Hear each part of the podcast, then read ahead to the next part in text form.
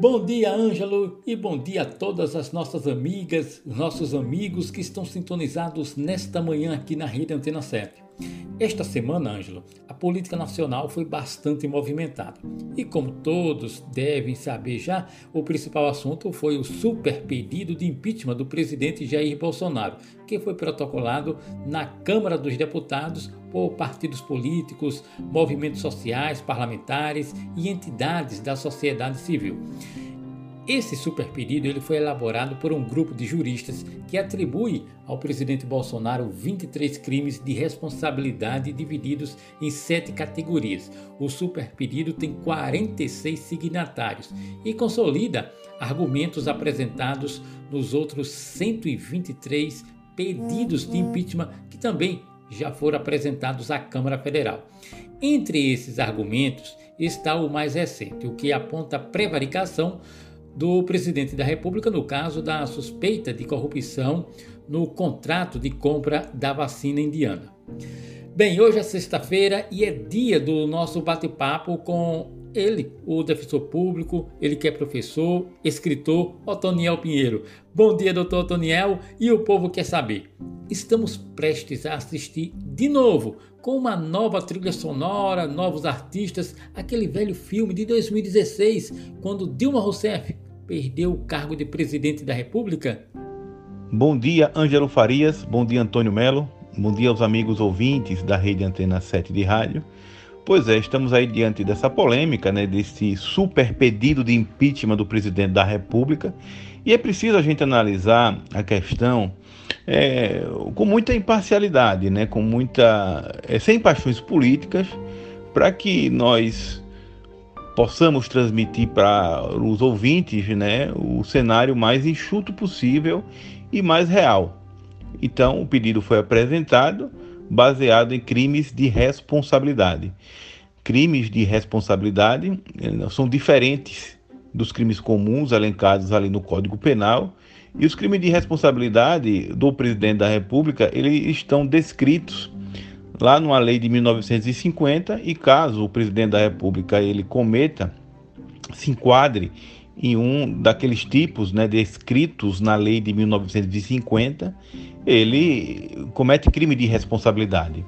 E a competência para julgar o crime de responsabilidade é do Senado Federal, desde que tenha a autorização da Câmara dos Deputados. Então, o procedimento ele começa com na Câmara dos Deputados para que haja a autorização ou não para que o Senado possa julgar com a punição da perda do mandato. Ok? Então veja, nesses pedidos de impeachment deve estar caracterizado, obviamente, é, o crime que o presidente Jair Bolsonaro cometeu. Se estiver descrito, né, aí sim existe a possibilidade jurídica, mas compete à decisão política da Câmara dos Deputados de autorizar ou não o prosseguimento né, do processo. Então, nesse super pedido de impeachment, você tem que estar tá descrevendo né, de, de, de maneira inequívoca o, qual é, quais foram os crimes que o presidente Jair Bolsonaro cometeu, os crimes de responsabilidade é, durante a pandemia ou durante outras situações que ele possa vir a cometer. Pois bem, com relação a, a essa questão da prevaricação, dessas denúncias de corrupção no Ministério da Saúde, eu vejo isso com muita cautela, porque como eu sou um constitucionalista, como eu sou um professor, eu tenho que passar a, a minha, a minha segurança para as pessoas na defesa dos direitos fundamentais, na defesa do contraditório, na defesa de, da ampla defesa, e que é, veja, nós estamos no começo ainda do procedimento, né? É, é, é, se o Bolsonaro cometeu ou não o crime de prevaricação, se participou ou não da corrupção dentro do Ministério da Saúde, isso tem que ser apurado. Tem que ter o contraditório, tem que ter a ampla defesa. E caso reste constatado que ele efetivamente cometeu o crime, Aí sim, você tem um crime de responsabilidade e você também tem um crime comum, né, que pode sujeitar o presidente da República a outras penas e perante o julgamento aí do Supremo Tribunal Federal. Enfim, esse super pedido de impeachment é, está na Câmara dos Deputados, né, com o Arthur Lira, para ver se ele aceita ou não dar prosseguimento para que a Câmara autorize. Então, a Câmara autorizando vai para o Senado Federal julgar. Né? Em caso de crime comum, o caminho é outro, porque quem julga é o Supremo Tribunal Federal. Mas, enfim, é como eu estou aqui a repetir: isso deve estar devidamente caracterizado nos processos, né, que realmente, de forma inequívoca, o indivíduo cometeu aquele crime. Bem, tudo isso é, aconteceu após a instalação da CPI da pandemia. Muitos chegaram a comentar que a Comissão Parlamentar de Inquérito é, serviria apenas para palanque político. Outros disseram que essa CPI não tinha força e nem encontraria nada de irregular. Bom, agora aparecem denúncias e mais denúncias. No Brasil democrático, doutor Toniel, existe a necessidade de CPIs para que as verdades apareçam? ou muitos ainda acreditam no poder da corrupção? Em um país democrático, em um país que se respeite a autonomia das instituições, era para essas investigações, essas denúncias, estarem sendo apuradas pelo Ministério Público, pela Polícia Federal, por outros órgãos de controle do próprio Poder Executivo, mas está sendo apurada e investigada por uma CPI. Uma CPI, ela pode ser instaurada pela minoria dentro de uma casa legislativa, ou seja, é, é, não precisa da maioria, não precisa, precisa da minoria, de um terço de deputados ou senadores. E é, é, chega até a ser lamentável, né? Porque você precisa instalar uma CPI para poder as denúncias começarem a aparecer, as investigações começarem a ser é, é, conduzidas. Né? Isso reflete muito uma, é, uma ideia né, de que foi conduzida pelo próprio Bolsonaro de não respeitar a lista tríplice é, elaborada pelo Ministério Público, que o Ministério Público em outros governos ele elaborava uma lista com três nomes e indicava para o presidente da República escolher qual ele iria indicar como procurador-geral da República, como chefe do Ministério Público. E o Jair Bolsonaro inovou aí, né? Ele não respeitou a lista tríplice e aí escolheu qualquer um que ele quisesse, né? E aí que infelizmente as, as denúncias elas não estão seguindo dentro do Ministério Público, não estão seguindo. É, enfim, aí a, nós temos a CPI, né, que tem poderes de investigação próprios das autoridades judiciárias, e estão aí é, investigando, investigando. E é bom que se diga que não, não, há, não é que condenar A, B ou C, é que as denúncias estão aparecendo, as evidências estão aparecendo e é preciso investigar, né? O que não pode é colocar para debaixo do tapete. O que não pode é não investigar indícios de irregularidade.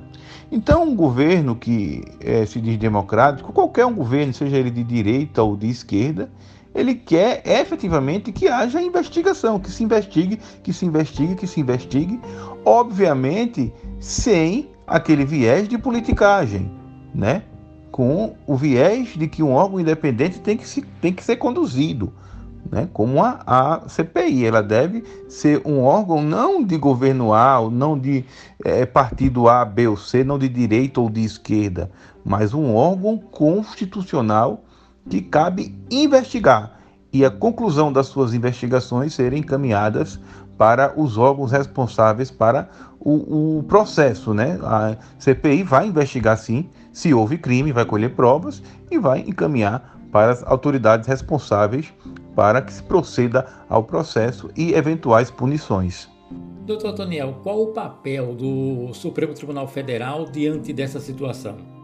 Em relação às CPIs, o Supremo Tribunal Federal ele tem o poder de delimitar os poderes das CPIs, uma vez que a Constituição Federal ela não descreve taxativamente quais são os poderes de uma CPI ela se limita a dizer que a CPI ela vai ter poderes próprios das autoridades jurisdicionais. Mas aí ela delimita, por exemplo, a CPI ela não pode decretar uma prisão preventiva, ela não pode decretar uma interceptação telefônica, que é aquela escuta gravada de conversas. Isso é próprio das autoridades judiciárias. Em relação a o crimes de julgamento do presidente da República, o Supremo Tribunal Federal cabe julgar o crime comum, né? Ele não julga o crime de responsabilidade ou impeachment. Ele é, eventualmente ele faz o controle aí da constitucionalidade desse processo de impeachment, mas ele só julga os crimes comuns. Para que o povo entenda, é, doutor Toniel, o que será feito a partir de agora com esse super pedido de impeachment? O super pedido de impeachment ele só começa a tramitar na Câmara dos Deputados caso o presidente da Câmara, o Arthur Lira, autorize o prosseguimento. Então, ele é que está com a bola agora de autorizar ou não o prosseguimento desse pedido, para que, repita, a Câmara dos Deputados autorize o plenário para que o Senado Federal possa julgar o presidente da República por crime de responsabilidade.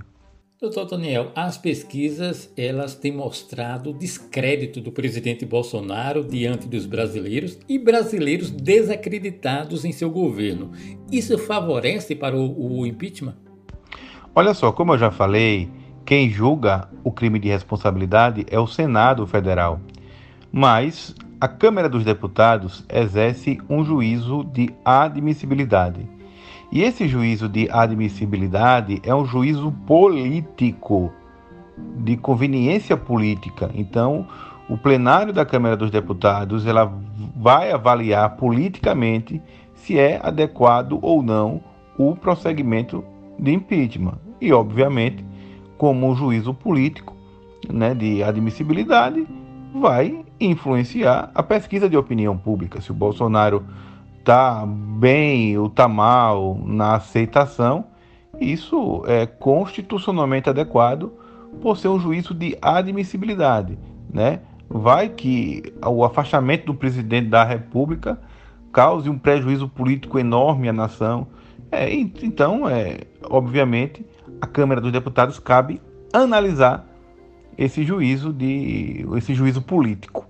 A Câmara dos Deputados hoje, que é comandada por um alagoano, já recebeu mais de 100 pedidos de impeachment contra Bolsonaro. Esse novo e agora chamado de super pedido não será mais um que em nada vai dar? Veja, a Câmara dos Deputados vai avaliar politicamente a situação, que é o juízo de admissibilidade, e isso é constitucionalmente adequado, né? E o que é que vai acontecer daqui para frente? É a política. Né? A ciência não trabalha com futurologia. Avalia a política, né? Amanhã pode ser uma coisa, depois pode ser outra. Então, repito, juízo de admissibilidade político e quem julga é o Senado Federal. Doutor Daniel, mais uma vez, muito obrigado por sua participação aqui na Rede Antena 7 e aguardamos o senhor já para a próxima sexta-feira com mais um O Povo Quer Saber. Obrigado, Antônio Melo. Obrigado, Ângelo Farias. Um prazer imenso estar conversando com vocês todas as sextas-feiras. Então, até semana que vem. Um grande abraço a todos. Obrigado, doutor Daniel. Para o senhor também um excelente final de semana. Ângelo Farias, agora é com você.